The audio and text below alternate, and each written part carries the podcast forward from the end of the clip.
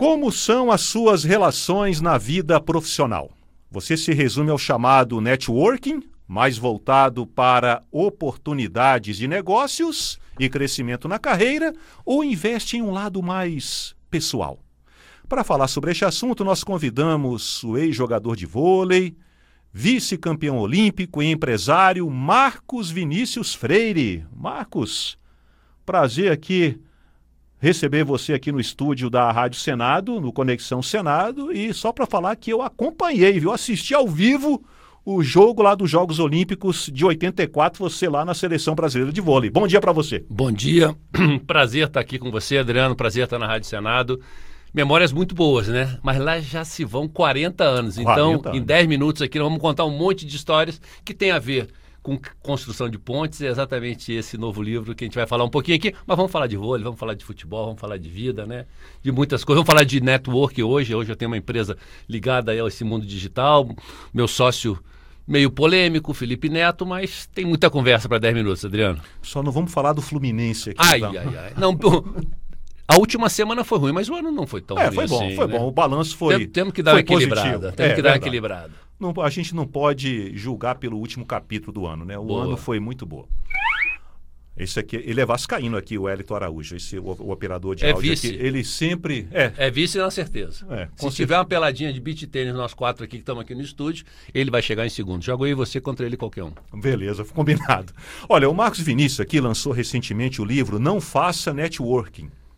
Construa pontes e crie conexões que levarão você mais longe. Está aqui ó, o livro, né? Você que está no YouTube no Face, esse aqui já é nosso aqui. Esse aqui já estou com ele aqui para ler logo depois da entrevista. Esse livro dá dicas para o desenvolvimento de relações saudáveis e duradouras no ambiente profissional. Marcos Vinícius, na sua experiência como atleta de alto rendimento, né, jogador de vôlei, né, foi jogador, disputou Olimpíada, campeonato mundial, de que forma a sua experiência como atleta de alto rendimento ele ensinou lições para serem aplicadas na vida profissional? Cara, 100% eu digo, né? Eu depois que parei, eu, eu joguei até os 28 anos, jogava na Europa os últimos três, um time italiano. Fiz uma cirurgia de coluna, parei e fui para o mercado financeiro. E desde lá, é, o mercado faz essa pergunta, né? O que, que você aproveitou das suas experiências anteriores como atleta profissional é, dentro do, do mercado de negócios? Eu acho que tudo. Primeiro, eu digo e falo aí nesse livro, esse é meu terceiro livro, tem um livro técnico sobre, sobre é, investimento e, e um movimento olímpico, tem um segundo, chama Resolva, que foi em função das 13 Olimpíadas, eu tive em 13 Olimpíadas, uma jogando e mais 12 trabalhando como CEO ou, ou voluntário no Comitê Olímpico. E aí eu conto lá no Resolva sobre os problemas que nós tivemos e como a gente resolveu.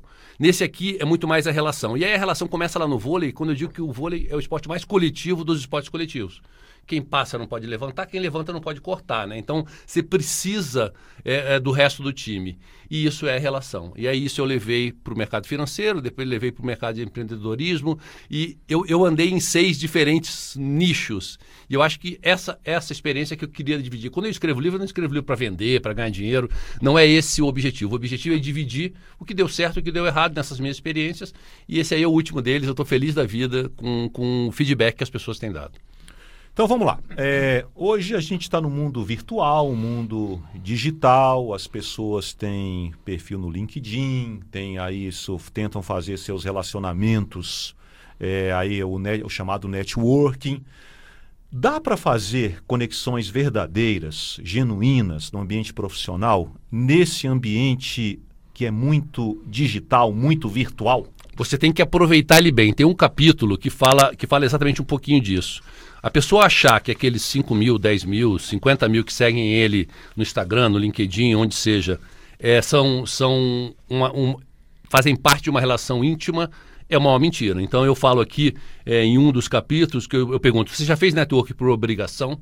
Que é o que se fazia, né? Não, eu tenho que almoçar com o Adriano, porque o Adriano vai me convidar para uma entrevista que vai vender livro. Se eu pensar assim, esse é o network careta. Esse é o formato que eu, eu, eu tento explicar ou dar a dica que ele ele é muito duro. Você tem que. Eu quero conhecer o Adriano, porque nós vamos tomar um café, depois nós vamos jogar um vôlei de praia ali no, no, no Clube Militar. E, cara, daqui a 10 anos, se ele precisar de mim, eu estou à disposição. Se eu precisar dele, nós estamos à disposição. É, é esse caminho que a gente tenta. Então, hoje, o conectar-se no tempo certo, tirar o melhor proveito das redes sociais, que são dois capítulos, explicam exatamente isso. Porque tem muita gente que entra, e, eu, eu, é uma dica que eu dou aí. O cara entra no LinkedIn, pede o link comigo, né? Eu andei em vários mercados, então tem gente de tudo quanto é lugar Cara, um minuto depois o cara pergunta: gostaria de apresentar um produto que eu tenho para te vender. E ele não sabe nem o que eu faço, ele nem olhou, ele, é, é, é, quase aquela brincadeira de começar a namorar, ele não pegou nem na mão, já queria me beijar na boca. Então, assim, você tem que desenhar um relacionamento sem pensar em, no benefício imediato. Você vai, o, o mundo vai dar voltas e, e aquele relacionamento que você começou devagar, tendo interesse pela pessoa, tendo mais ouvido do que boca.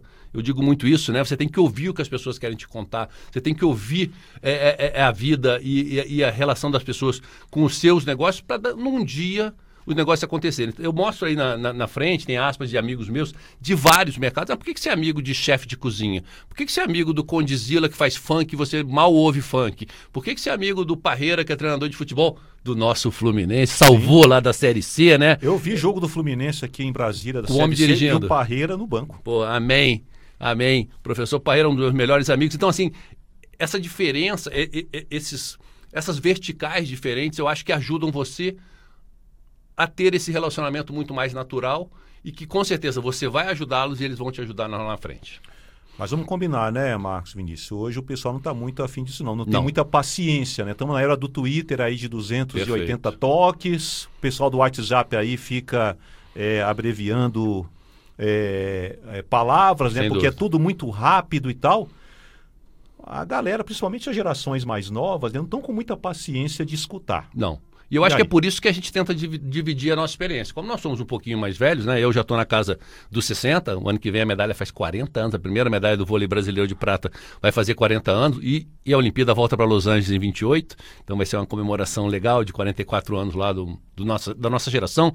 Para quem não lembra aqui, eu acho que a maioria das pessoas na idade acima de 30 anos vai lembrar de Bernardo Bernardinho, Renan Montanaro, Xandó, Mauri e William, né? Então, timaço que foi. Essa turma tem muita coisa para contar. Então, assim, eu tenho um filho de 38, eu tenho um filho de 28, eu tenho um neto de dois anos. Então, essas experiências que a gente escreve aí é exatamente isso, cara. Tudo bem, aproveite bem, porque o Twitter, o Twitter é bom, o Instagram é bom. Eu, eu reencontrei amigos meus de escola, do Colégio Militar de Porto Alegre, depois de 30 anos, porque o Instagram me ajudou. Então, aproveitar bem as redes sociais não quer dizer que você tem que. É, é, é os problemas delas não querem dizer que você tem que abandoná-las. Você nem tem que usá-las, mas usar da forma certa. Não achar que aquele troquinho ali do, do, do texto curto é que vai te trazer um relacionamento. E até porque, né, claro que a rede social tem sua utilidade, mas em muitas situações, eu vou dizer até na maioria das situações, não substitui o contato no mundo real, o total. tete a tete, não é isso? Total, total. E, e muitas vezes também o tete a tete obrigatório, eu falo aí, também não é necessário, né? Eu, eu, eu, digo que muitas, muitas pessoas tentam marcar ou querem marcar reuniões e almoço. O almoço, para mim, é a pior reunião que existe, né? Porque quando você senta, o garçom vem e pede e pergunta o que você vai beber. Aí quando você vai iniciar a conversa, o cara vem e pergunta se você quer ver o menu. Quando você continua tentando a conversa, chega a comida, você tem que botar a comida na boca.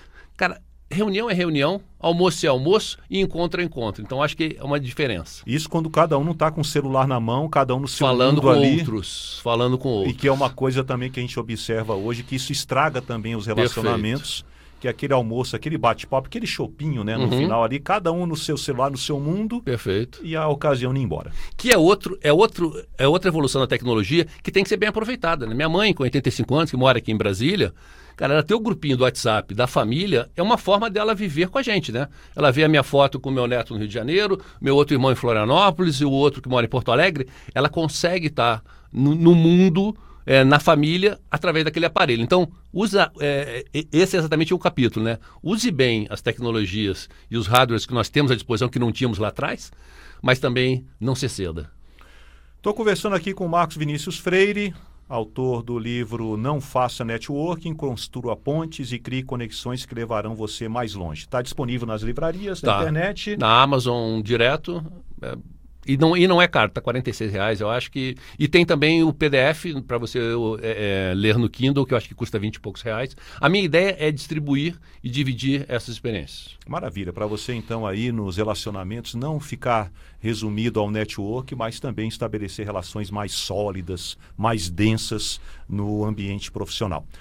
Vamos encerrar esse capítulo falando aqui de livro da, da nossa entrevista, que eu tenho um monte de coisa aqui para te perguntar, aproveitando Bora. aqui sua presença. Não é todo dia que o Marcos Vinícius Freire vem aqui na, na Rádio Senado, então a gente tem que aproveitar a presença dele. Até já falar para Ana Beatriz Santos, se ela quiser chegar para cá para participar da entrevista, porque o quadro dela aqui, as notas da internet, já foi para o brejo, viu, Ana Beatriz? Já aviso para você, para a gente aproveitar mais tempo aqui a presença do Marcos Vinícius. Você foi é, jogador de vôlei, fez parte da geração de prata que abriu caminhos aqui para o vôlei. Entra aqui, Ana Beatriz, vem cá. E também participou né, de Olimpíadas, como você falou, CEO, né, acompanhou ali o lado como dirigente. Como é que você está vendo aí o atual momento do vôlei brasileiro? Porque eu, como falei para você no começo, acompanhei ali o vôlei só crescendo, se destacando no, no, no cenário internacional. A geração de prata abriu caminho para os ouros em outras Perfeito. Olimpíadas.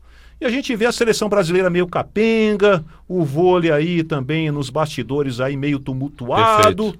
Como é que você está vendo aí o, o, atual momento? Dá para o pessoal sonhar num protagonismo do vôlei brasileiro de novo nos próximos Jogos Olímpicos, ano que vem em Paris, ou Marcos Vinícius? A tua leitura é perfeita.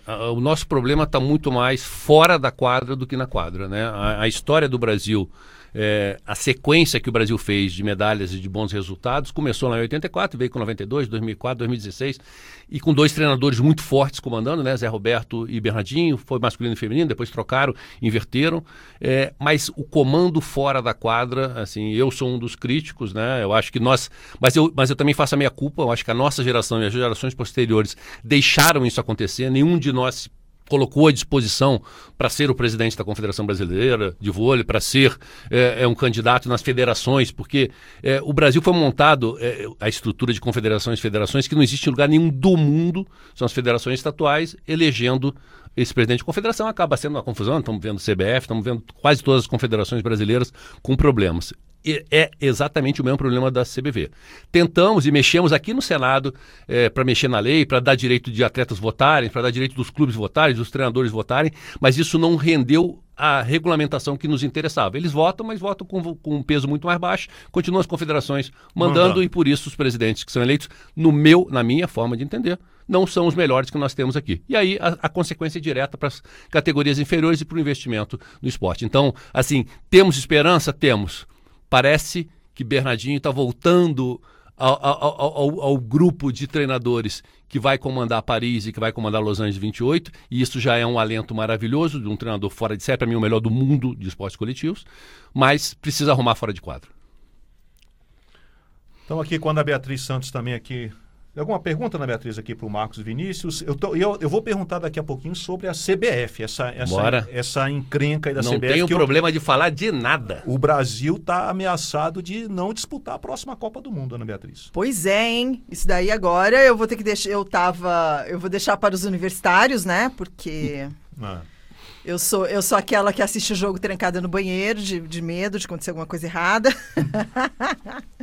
e, mas assim, a minha pergunta pro, pro Marcos Vinícius é: quem, quem tem algum nome dentro do vôlei hoje que você diz, esse é craque?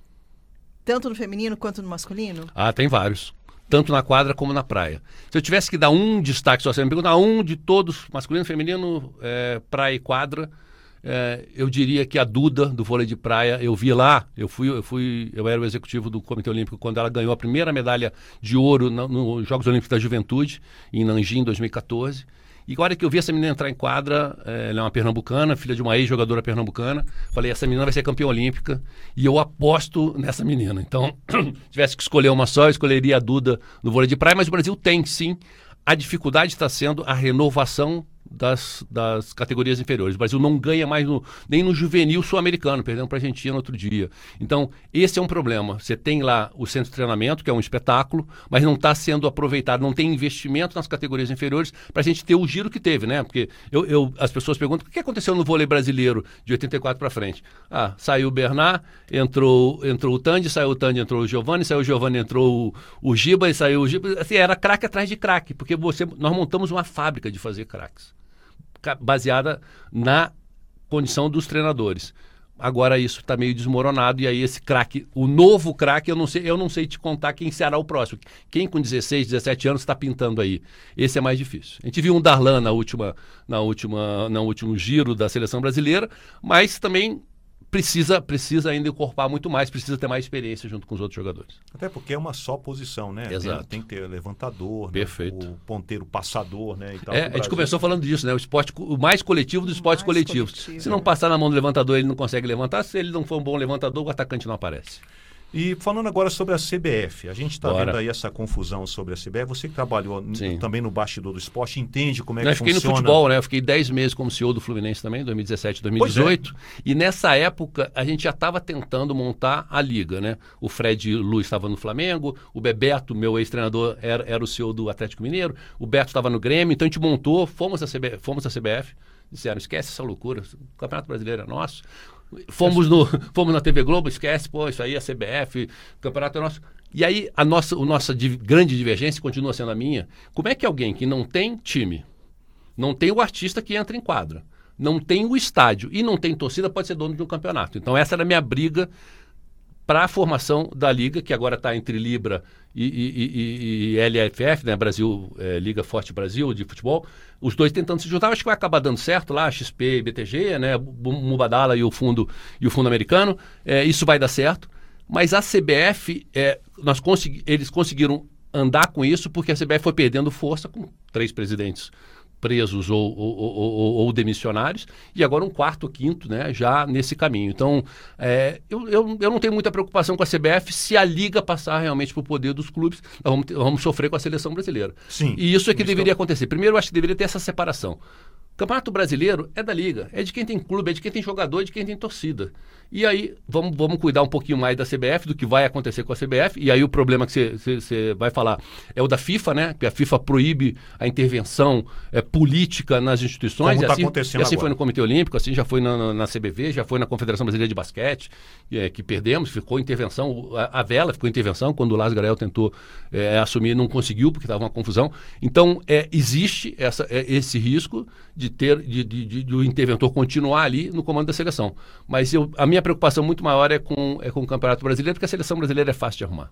Pois é, agora então sobre a. Porque a FIFA disse que vem aqui no começo de janeiro para tentar é, ver o que está acontecendo, né? Uhum. E há uma ameaça, se, a gente não sabe até onde vai ser, é bravata, é retórica ou é verdade, que se a coisa não se resolver até fevereiro, o Brasil pode ser excluído das eliminatórias e, consequentemente, da Copa de 2026, o que seria inédito na uhum. história do futebol brasileiro.